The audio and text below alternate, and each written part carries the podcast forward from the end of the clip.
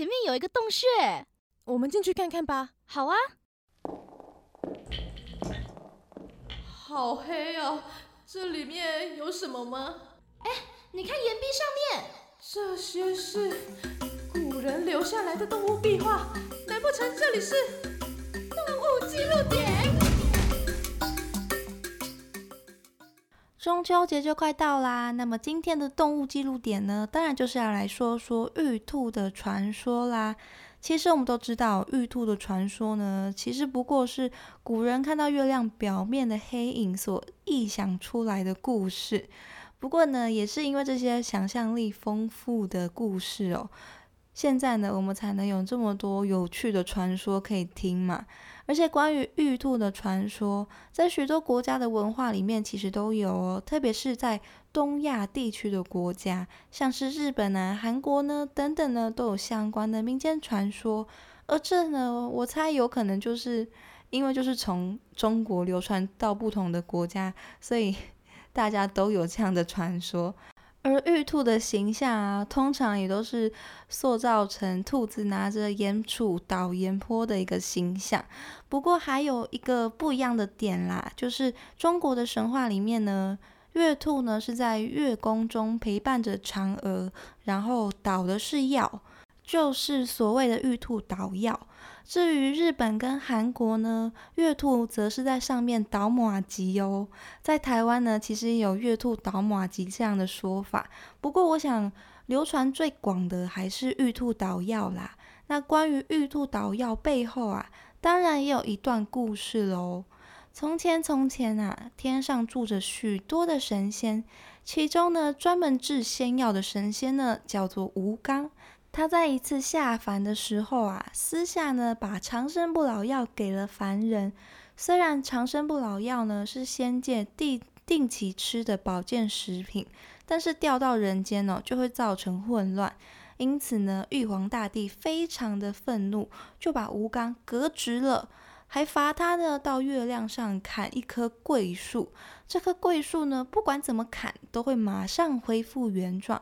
所以吴刚啊，到现在就还在月亮上砍树呢。这就是吴刚伐桂的一个传说。那继续说回来，我们的玉兔捣药，吴刚啊，他被开除了之后。制仙药的这个职位啊，就空缺下来了，所以玉皇大帝啊，决定要重新找一位值得信赖，而且品性良好、负责任的人呢，来执行这个职务。但是呢，他觉得人类太聪明了，而且懂得使用小聪明、小手段，让人类来担任这个职务啊，觉得有一点危险。因此，玉皇大帝啊，决定派三位神仙到人间挑选最适合的动物，让他们呢可以修炼成仙，来担任制药这个职务。这三位神仙呐，他们决定变成三个老人，到森林里呢去举行试验。他们坐在森森林的地上啊，大喊：“求求你们呐，帮我们在森林里找些食物给我们吃吧！”我们已经三天没有吃东西，没力气找食物了。动物们啊，听到求救声，纷纷的就围过来。其中呢，狐狸、猴子还有兔子，他们非常同情这三位老人，就分头呢去寻找食物。狐狸找到了一些树鼠，猴子呢找到了一些果子，只有兔子啊，它找遍了整座的森林，连一样可以吃的食物都没有找到。兔子它失望的回到了三位老人身边，看着老人们呢吃着树薯跟果子，心里就非常的自责难过。于是呢，它就跳入了烧的正旺的火堆里面，想要把自己煮熟给老人们吃。三位老人呐，看到兔子跳入火堆，都非常的惊讶，决定呢要把它带回到天庭。玉皇大帝啊，知道了兔子的行为，觉得它又善良又负责，于是就把各种仙药的制作方法就交给了兔子。兔子它非常认真的学习，很快呢，它就全部都学会了。玉皇大帝嗯，非常满意。决定在兔子升仙的典礼上啊，赐给它新的样貌，让它原本洁白的毛皮呢，就更加的晶莹剔透、闪闪发亮。天上的神仙呐，看到兔子全身洁白如玉的模样，就叫它玉兔。玉兔每天呢非常认真的在制作仙药。有一天，王母娘娘呢找到玉兔，想要跟他多要几颗长生不老药。玉兔他就非常为难啊。王母娘娘，不是我不愿意给，而是玉皇大帝规定说，每个神仙一千年才能拿一颗。要是玉皇大帝追究，我可承担不起呀！王母娘娘脸色一沉，不开心的说：“哼，这长生不老药不就是强健身体的吗？算什么了不起的药？难不成你担心我拿到人间发送吗？”玉兔不敢说什么，赶紧啊就把药拿给了王母娘娘。王母娘娘这才满意的离开。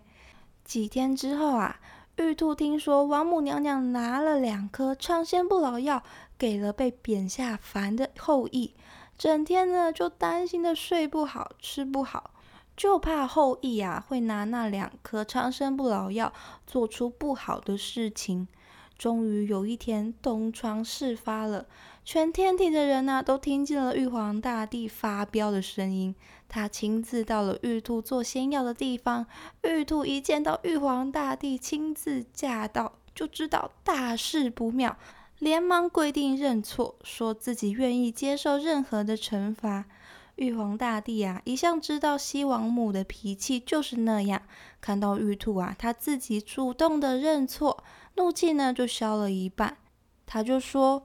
我知道你的苦衷，但是多给的长生不老药，让嫦娥呢飞到了月亮去了。念在你制药有功，不革除你的仙职，你提一个惩罚吧。玉兔想了又想，知道嫦娥会飞到月亮上是跟自己有关系的。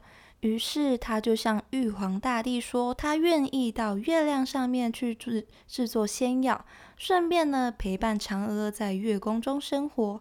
玉皇大帝一听，觉得这个方法非常好，于是呢玉兔就被带到月亮上陪伴着嫦娥，并且啊定期呢会觐见玉皇大帝，分配他的仙药。这样一来啊，其他的神仙就没有办法私下去向玉兔。索讨仙药了，这个呢就是玉兔在月亮上面边陪着嫦娥边捣药的故事。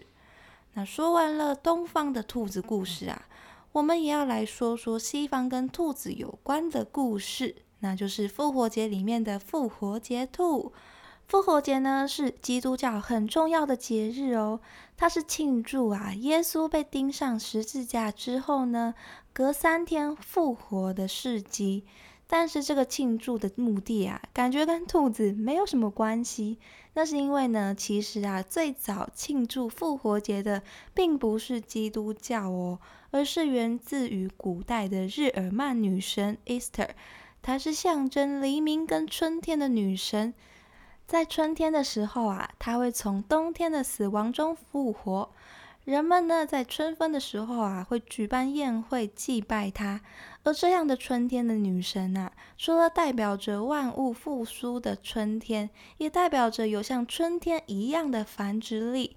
而因为兔子的繁殖率啊非常的高，所以就成为了这位春神的代表动物。而复活节兔的由来呢，就跟这位 Easter 女神有关系哦。在传说中啊。Easter 呢，他曾经呢救了一只在冬天被冻伤翅膀的小鸟，他呢就把它变成了一只兔子。由于它曾经啊是一只鸟，所以它依旧呢保留了它生蛋的能力。而这一只呢由鸟变成的兔子啊，就变成我们现在的复活节兔了。根据佛罗里达大学儿童中心研究指出啊。第一个复活节兔子的传说呢，被记录在十六世纪的时候，在一六零八年呢，第一个关于复活节兔子下了蛋，并且把蛋藏在花园的故事才被出版。而这样藏蛋的活动啊，跟复活节兔就流传到各地啦，成为了许多国家重要的庆祝节日了。不过呢，关于复活节彩蛋的传说啊，还有其他的说法，大家有兴趣的话可以去查查看喽。虽然台湾比较没有在庆祝复活节啦，不过因为呢，我有认识外国的朋友，所以有跟他们一起画过彩蛋。我们是拿煮熟的白煮蛋，然后拿水彩笔呢在蛋壳上面画画。通常是想到什么画什么。不过如果不小心蛋没有把水擦干净的话呢，画上去的图案很容易就会糊掉。不过我们只有画彩蛋啦，毕竟没有给我们藏蛋的地方。之后呢，那些彩蛋呢，当然就是被我们吃掉喽。而复活节兔呢，通常就是被做成巧克力兔。看国外啊，那些橱窗摆放的那种兔子，都是超大一只的巧克力兔。啊，我也希望我有一天呢，可以吃到一只复活节的巧克力兔。那么以上呢，就是东方跟西方的兔子的传说啦。